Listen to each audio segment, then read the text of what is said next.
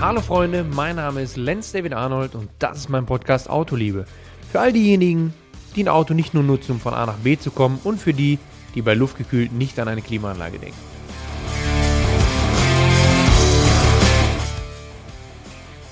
Freunde, es ist wieder soweit. Es sind zwei Wochen um und ich habe euch ja letztes Mal so ein bisschen angekündigt oder halt eben auch gefragt, ob ihr Interesse hättet an Aufbereitungssachen, verschiedene Mittel. Lohnt es sich, ein Auto nicht nur aufzubereiten, sondern eben auch technisch nochmal wieder ein paar Änderungen vorzunehmen, wenn man es gerade gebraucht verkaufen möchte? Wie ist da der Stand? Wie sieht es da aus? Das war so ein bisschen im Selbstversuch geplant. Ich habe aber, muss ich zugeben, mit der Aufbereitung jetzt mit dem Einser, das habe ich ja weggegeben an den Martin, weil das war schon extrem was da passieren musste oder passiert aktuell noch. Und ich habe ja trotzdem auch gesagt, was kann man selber machen. Fakt ist, bin ich noch nicht zugekommen, weil ich mit Vox viel unterwegs war. Und ich muss sagen, es war sehr, sehr geil. Ich denke auch, dass wir da jetzt äh, so ein bisschen die Corvette-Folge draus machen. Die C8-Folge, ein bisschen philosophieren, diskutieren, warum haben die es gemacht, war es richtig, dass sie es gemacht haben, oder, oder, oder. Reden wir nicht lang drum rum. Corona kommt zurück, Riesenmist. Motorsport, Spar, Übrigens ein sehr geiles Rennen. Spar war ein sehr geiles Rennen. Ich habe es genossen, dazu zu schauen. Also ich wäre natürlich gerne mitgefahren. Ich bin Spar einmal mitgefahren 2013. Dieses Feld, wenn diese 50, 55 GT3 Autos losballern, macht das nochmal richtig was her. Und am Ende des Tages ist es ja wie ein kleiner Nürburgring. Du hast Topografie, du hast ja einen Streckencharakter. Das ist noch so eine Oldschool-Strecke, da brauchst du noch Eier und nicht nur die Rouge, sondern auch der ganze, der ganze Mittelpart, der Mittelsektor ist einfach mega spannend und deswegen habe ich dieses Rennen gerne geguckt. Und wenn ich dann sehe, dass am Ende in der letzten Stunde noch zwei Kämpfe stattfinden wie im GT Masters um den Sieg der 24 Stunden bei den Wetterbedingungen, muss ich schon sagen, war das richtig großer Sport. Und es hat äh, echt Spaß gemacht, dazu zu schauen. Ich denke, das geht euch ähnlich. Ich hatte mit ein paar auch nochmal wieder im, im, im Story-Modus wurde dann immer geantwortet und auch, auch Stellung zum Rennen genommen. Also es hat Bock gemacht. Und ich muss daran arbeiten, ist mir auch aufgefallen, dann nächstes Jahr wieder ein Cockpit zu bekommen. Ähm, weil das ist ja meine, meine Schwäche. Ich gucke mir sowas an und werde dann einfach angefixt. Ich habe schon einfach wieder Bock drauf. Ne? Äh, davon ab. Aber das wollte ich gar nicht erzählen. Es kamen Leute zurück. Sie mussten sich testen lassen und sind Corona-positiv. Und fallen deswegen jetzt in der GT Masters teilweise aus was einfach zeigt, okay, Freunde, man darf die Situation nicht unterschätzen. Die Einschläge kommen näher. Wir müssen, auch wenn wir alle keinen Bock mehr darauf haben, jetzt irgendwie versuchen, da eine vernünftige Lösung zu finden. Weil nur so können wir irgendwie sicherstellen, dass nächstes Jahr im Frühjahr alles wieder normal losgeht. Und ich meine, normal losgeht bedeutet für mich jetzt schon, ja, okay, scheiß drauf, wir tragen einfach eine Maske. Hauptsache, ich kann mich wieder normal bewegen. Und das ist jetzt ein Prozess, der jetzt über den Winter stattfinden muss. Und ich hoffe einfach, dass äh, der Weg sich so ein bisschen einpendelt und jeder dann nochmal an seine Selbstvernunft appelliert. Weil ich bin ganz ehrlich, das einzige Manko, was mich daran stört, ist der Business Case. Aber ja, klar, ein Club, toll, wunderbar, vermisse ich. Aber da kann man ja mal ein Jahr darauf verzichten, zur Not. Ich verstehe nicht, warum ich so mit, mit Gewalt der Meinung sein muss, dass ich in meinem Grundrecht einmal einen Mallorca-Urlaub im Jahr habe ist ein bisschen kurz gedacht und da hängen halt auch viele Jobs dran. Und da rede ich jetzt nicht nur vom Sport und das finde ich so ein bisschen schade. Deswegen hoffe ich, dass wir jetzt da irgendwie eine schöne Lösung finden, dass wir den Quatsch wirklich so in den Griff kriegen, dass wir nächstes Jahr von mir aus mit Maske, aber wieder alles normal machen und normal gucken können, damit wieder so ein bisschen Fannähe entstehen kann. Eben durch diese Fahrer, Fahrerkollegen, die jetzt dann in Spar sich angesteckt haben oder wie auch immer, wann sie erkrankt sind, ausfallen und dadurch ja die GT Masters jetzt auch schon gefühlt nur noch halb besetzt ist, das ist alles so ein Prozess, wo man merkt, okay, es kommt wieder, es kommt wieder ein Stopp, ja, da wird wieder mehr passieren, mehr, mehr Beschränkungen äh, geben. Und gerade bei den Teams, wo man jetzt, muss ich ganz ehrlich sagen, relativ wenig gesehen hat, Covid-Einschränkungen oder irgendwie, also ich hatte mit mehr Verlusten gerechnet, ja, dass viel mehr Teams wegknicken oder halt irgendwie einfach nicht weitermachen können, nicht weitermachen wollen, aber die Motivation war ja da und dementsprechend äh, muss man jetzt gucken, dass wir da einen schönen Weg finden. Weil die VLN, bin ich auch ehrlich, VLN ist geplant, die Doppelveranstaltung. Aktuell soll sie noch stattfinden. Ich glaube aber nicht dran. Also die wird auch abgesagt, denke ich, und dann ist damit meine Rennsaison beendet. Das ist jetzt nicht schlimm. Es ist im Endeffekt eh jetzt November. Die normale Saison wäre jetzt auch vorbei, aber es ist halt schade, weil man ist zu kurz gekommen. Ne? Ich habe ja auch zu wenig im Rennauto gesessen. Ich hätte Bock drauf und so weiter. Aber wenn es hilft, dass man das jetzt eindämmt, ja, dann lass uns das hier abwinken jetzt hier die Saison, damit wir halt einfach nächstes Jahr wieder ein vernünftiges Jahr hinlegen können. So sehe ich das. Ansonsten, jetzt kommen wir endlich zur Corvette. Riesenthema. Ich muss vorneweg sagen, alle, die bei Instagram mir folgen, die da auch aktiv folgen, also sprich auf Stories reagieren, Anregungen schreiben, Fragen raushauen. Es macht richtig Bock mit euch, weil es eine coole Community, die Sachverständnis hat, die im Motorsport drin sind, die im Autobereich sich interessieren, die sich einbringen wollen, die auch einfach technische mal eine technische Frage haben und so weiter. Das zeigt mir einfach, dass diese Community existiert und lebt. Ne? Und das macht wirklich Laune. Also das kann ich euch mal vorab nochmal sagen. Und dann als nächstes, dass ich beeindruckt war. Also bei der Corvette war wirklich, Alter, was war da los? Du sprengst damit so zwei Parteien. Also du wächst diese Supercar-Lover, möchtest von denen irgendwie Feedback haben und die fühlen sich involviert in Form von, hey, wir haben jetzt hier einen geilen amerikanischen Mittelmotorsportwagen und du kriegst den Streitpunkt mit den, mit den Corvette-Liebhabern. Äh, da kommst du nicht auf einen Nenner, die die ganze Zeit das Auto geliebt haben. Bis zur C7. Und jetzt sagen, das ist für mich keine Corvette mehr. Und diese beiden Parteien und Lager kriegst du auch gar nicht so schnell zusammen, habe ich gemerkt. Und deswegen glaube ich, kann man auch mal ein bisschen drüber sprechen oder philosophieren. Der eine oder andere weiß es von euch. Ich habe ja eine C7 Z06, beziehungsweise hatte ich anderthalb Jahre lang. Anfang 18er Auto und ähm, ja, die war ein bisschen unauffällig foliert, nennen wir es mal so. Ähm, und es war so ein, so ein, ja, so ein Spaßauto, beziehungsweise ein Auto, was man genutzt hat für, für, für Fahrevents, Coaching-Auto etc. Und ich habe mich damals bewusst entschieden bei der Corvette äh, Z06 für eine handgeschaltete. Das hatte den Grund, ich hatte den einen oder anderen Kunden, der das Ding als Automatik hatte und auf der Strecke unterwegs war. Und als Automatik ist sie gerne schon mal nach drei, vier Runden, ist ja kein Geheimnis, passiert vielen Sportwagen auf der Rennstrecke. Der Motor zu heiß geworden, Getriebe zu heiß geworden oder, oder, oder. Erst dann kommt ja die Bremse. Ne? Jeder denkt immer, okay, die Bremse ist der limitierende Faktor auf einer Rennstrecke. Ja, stimmt. Aber auch nur, wenn ich mal länger als drei Runden fahren kann. Und wenn wir jetzt 25 Grad draußen haben, gehen halt viele Autos schon mal ganz schnell in die Grätsche, wenn man äh, das Ding richtig ausquetscht ja? und die Temperatur nicht aus dem Motorraum raus kann oder halt eben je nachdem, was man für ein thermisches Problem hat. Und äh, bei der Corvette war es halt so, dass Getriebe einfach auch nicht mitgemacht hat, weil die Automatik Corvette andere Kühlsysteme hat. Das heißt, die hat diesen Zusatzkühler vorne gar nicht verbaut. Die handgeschaltene hat einen vorne verbaut, die Automatik Corvette nicht. Es hat ein paar Platzgründe, und ähm, jetzt kommt noch dazu, und das war eigentlich viel das, oder das Erschreckendere für mich, ich musste sie einfach handgeschalten fahren, weil dann hatte ich ein ehrliches Auto. Ich wusste, okay, steht eine 3 drauf, der Gang ist vorne, in der Mitte vorne, sollte der dritte Gang drin sein, ja. Und ich konnte wunderbar fahren und konnte die Menüs durchreichen, die man reißen, die man, die man gut äh, erreichen konnte. Und so hatte ich für mich, für mein Bild im Kopf, diesen Bodybuilder, diesen Muskelprotz von Z06 mit, wenn man den auf die EU angepassten Ansaugsystem wieder ein bisschen optimiert bzw. zurückgebaut hat. auf die US-Version hatte der ja seine 659 PS. Ja, aus einem 6,2 Liter V8 Kompressor. Alter, das hat schon Bock gemacht. Das war wirklich so, wo ich sage, okay, das ist für mich so ein, so ein Auto auf Steroide, ein Muskelprolet, ein Bodybuilder, der seine Kraft hat. Wenn er mal rollt, bei 150, 120, dann gibt es auch wenig Autos, die ihm was vormachen, weil natürlich dann die Kraft auf die Straße geht. Und alles drunter ging halt in Rauch auf. Das heißt, ich habe aber auch gar nicht erwartet, dass ich jetzt einen Spitzensportler habe, der irgendwie ein Top-Auto platt macht. Und das sind so Punkte, was ich mir jetzt erstmal selber, also ich hatte, das ist unterbewusst passiert damals. Und jetzt im Nachgang, jetzt auch mit dem Corvette, äh, mit dem Test der C8, das ist auch alles nur im Prinzip auch, auch kleiner Ausschnitte. Ihr müsst trotzdem den Beitrag noch gucken, also davon ab.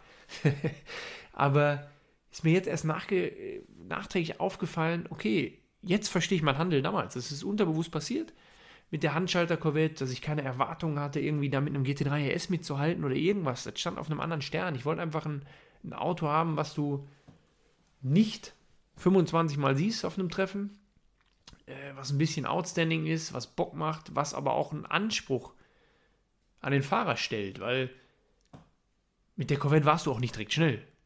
Im Gegenteil, du musstest halt schon überlegen und dich rantasten, wie du so ein Ding fliegen lässt, damit du schnell bist. Weil klar, lange Schnauze, ja, der Rollmoment von dem Auto und so weiter. Also war jetzt für mich nicht das typische Rennstreckenauto. Ne? Vielleicht genau deswegen hat das Auto gerade diesen Charme für mich ausgemacht. Einfach ein cooler, cooler Athlet zu sein, der aber eigentlich nichts beweisen will oder muss. Und ähm, angeschalten als Automatik, es war ja noch ein Wandler.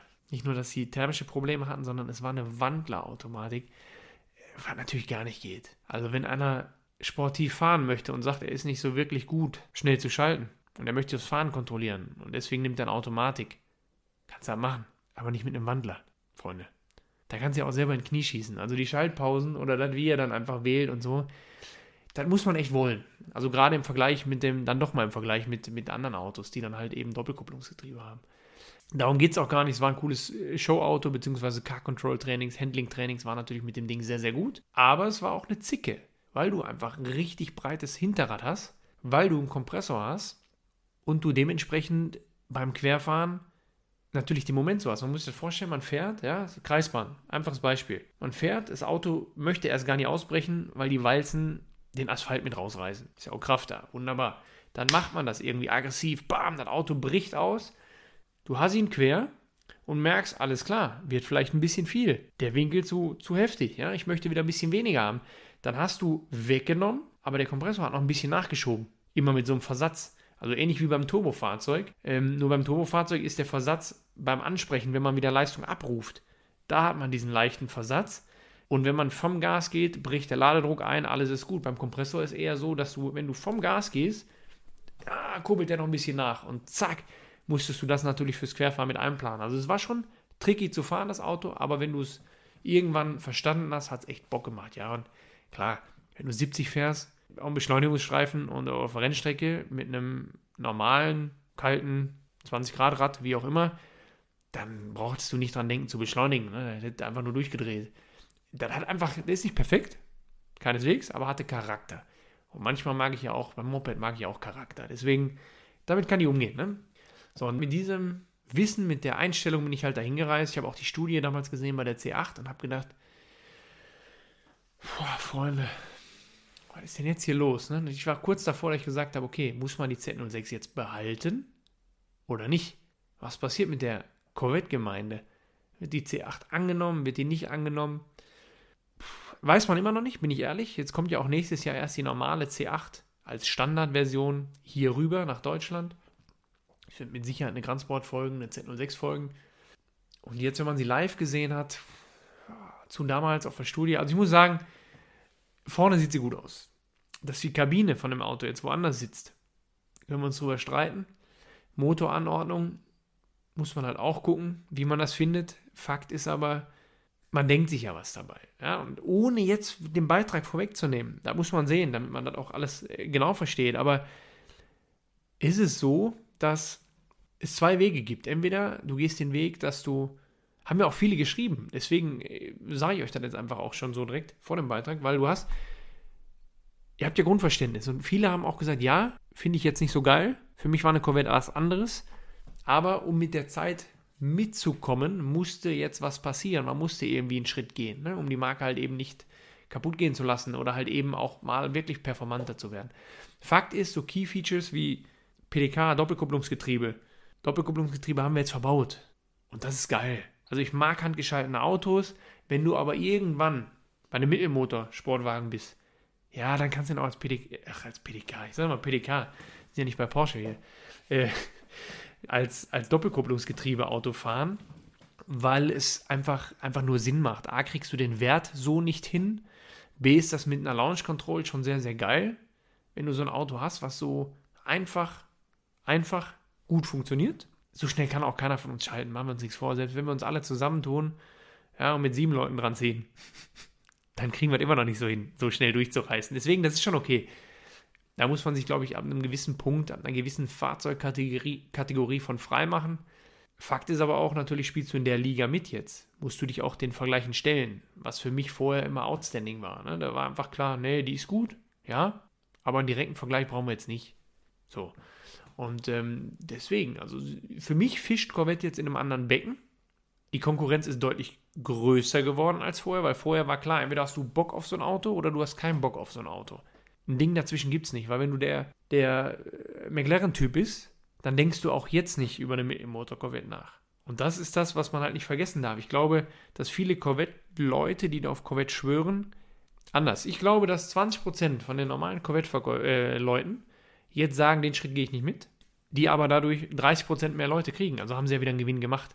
Andere Leute, anderes Klientel, die vielleicht dann rüberschwappen, ähm, bis hin zu dem eigentlichen Corvette-Käufer, der sich dann doch überreden lässt, weil er sagt, boah, eigentlich sieht das doch ganz geil aus, wenn dann mal eine schärfere Version kommt. Weil, kann man ja sagen, ich glaube, das ist so ein typisches Auto für. Ich muss noch, an, muss noch anders formulieren. Also viele glauben ja an Liebe auf den ersten Blick, ne, um dann auf der Ebene zu erklären. Das war nicht bei dem Auto. Ne? So, weil der Heck, das Heckteil, gerade das Ding mit den Backen bei der Z06 hinten. Die Z06 war für mich so ein Auto in der C7, die, die ich hätte mir am liebsten in der Garage, hätte ich mir eine Glaswand zum Wohnzimmer gebaut, weil die einfach, die war weiß vorher, weil die einfach die Kurven in dem Auto, das waren Linien, ja, und jetzt ist sie immer noch kantig, aber halt einfach wie Mittelmotorsportwagen. Und ich glaube, dass man sich daran gewöhnen muss. Das ist aber ein anderer Faktor, vielleicht die dann wieder doch interessanter macht. Es gibt ja mehrere Faktoren. Das ist einmal der Charakter. Ist der Charakter noch da? Ja, nein. Ähm, gefällt sie mir? Gefällt sie mir nicht? Wird das irgendwann Mainstream? Sagt man, ja, ich muss aber so ein Auto haben, um das und das zu erreichen. Es sind ja verschiedene Faktoren, die ein Auto sexy machen können. Das wird ein Prozess sein, der sich jetzt eh erst auszahlt oder zeigt, wenn, wenn jetzt mal ein, zwei Jahre vergehen, wenn die normale Standardversion hier ist, wenn der ein oder andere das Ding mal ein bisschen auf, die Boden, auf den Boden schraubt, mal ein anderes Rad draufsteckt und dann kommt so ein bisschen die Richtung.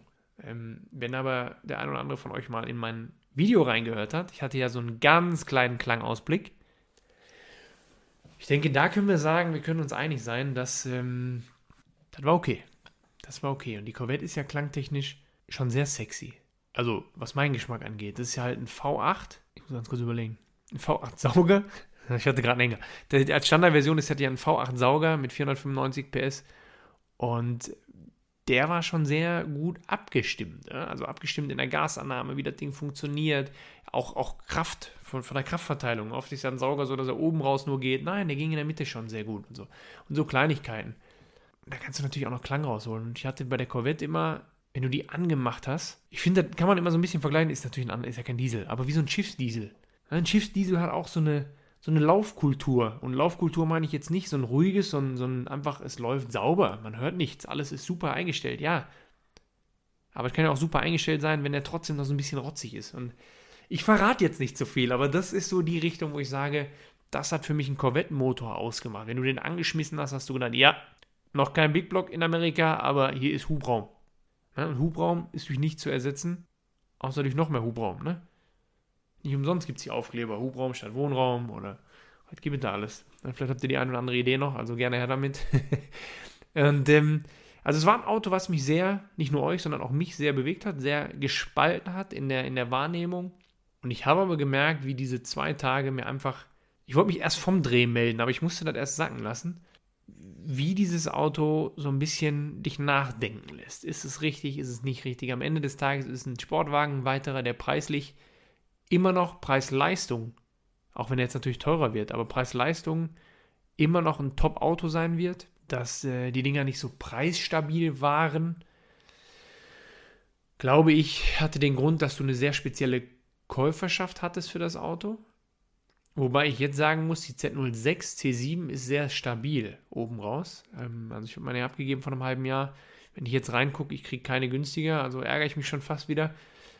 Ich bin gespannt, was das mit dem Markt macht. Ich glaube, die Käuferschaft ändert sich und es ist trotzdem ein Auto, um das jetzt mal auch so ein bisschen in so ein, so ein Fazit zu fassen, ohne zu viel zu verraten, was sehr schön den Markt erweitert und vielleicht noch ein paar Charakterzüge trotzdem halt eben mit sich bringt. Also die, die typischen Charakterzüge. Und sind wir mal ehrlich, wenn ich jetzt ein Corvette-Freund bin, wenn ich ein Corvette-Freund bin und sage, ne, damit hat Corvette mich verloren. Ich war jetzt 100 Jahre ein Corvette-Freund und damit bin ich raus. Das können die nicht machen. Wenn es ihnen aber in drei Jahren besser geht, weil sie jetzt auf einmal doch viel mehr Autos verkaufen, erfolgreich sind mit dem Auto, anders äh, agieren, anders performen können, dann sollte man sich ja eigentlich für die Marke freuen. Wenn du dich dann mit der Marke freuen kannst, dann warst du ein Corvette-Freund. Alles andere wäre, wäre sehr eigensinnig gewesen. Und am Ende des Tages hoffe ich einfach nur, dass solche Marken bestehen bleiben bei den ganzen Gesetzen und Auflagen, die wir gerade kriegen. Das ist ja der, einfach die Kehrseite, der, der Punkt dabei. Dass sie bei einem V8 bleiben, dass man weiterhin diesen, so rotzig unterwegs ist. Ich meine, viele denken, dass wir in fünf Jahren überhaupt keinen lauten Auswurf mehr haben. Dementsprechend muss man ja dankbar sein, wenn so eine Marke auf dem Markt bleibt. Und wenn das der Schlüssel letztendlich dafür ist oder sein wird oder war, also ich kann mich dann in fünf Jahren, glaube ich, damit anfreunden. Ich bin mal, bin mal gespannt. Also auch da gerne wieder, wieder raus, wie ihr das seht und, und ob ihr darauf rumkaut oder ob ihr sagt, nee, geht gar nicht oder du hast komplett recht. Ähm, ich bin gespannt. Ich bin gespannt und ähm, ja, als nächstes werde ich jetzt mal mir Produkte zukommen lassen, da mal ein paar Sachen testen und halt eben auch mal mit dem einen oder anderen technischen Experten oder Doktor, kann man Doktor sagen, sprechen, ähm, was man machen kann, was man machen sollte, in welchem Preissegment. Ich bin ja der Meinung, das kann man schon mal vorteasern, dass man in verschiedenen Preissegmenten denken muss. Also ich sage jetzt mal, Auto bis 15.000 Euro, lohnt sich alles zu machen. 15 bis 25, einfach so verkaufen, wie es ist. Und darüber muss man es wieder machen. Also ich glaube, dass man da so eine Abstufung reinmachen kann und sollte. Und vor allem dann immer, wie viel sollte man reinstecken. Ne? Stecke ich natürlich 3.000, 4.000 Euro rein, werde ich es nicht wiederkriegen. Solche Punkte werde ich mal versuchen abzuklopfen, sodass man wirklich mal so einen Guide hat, wo man sagen kann, okay, das hat mir geholfen, weil wir müssen uns jetzt auch mit einem Autoverkauf beschäftigen, weil wir ein größeres brauchen oder, oder, oder. Schaue ich mal, was ich für Infos so zusammenkriege. In diesem Sinne, anständige Woche bei Rot halten, ne? ist ja klar. Nur 1,50 fahren und dementsprechend lasst es euch gut gehen.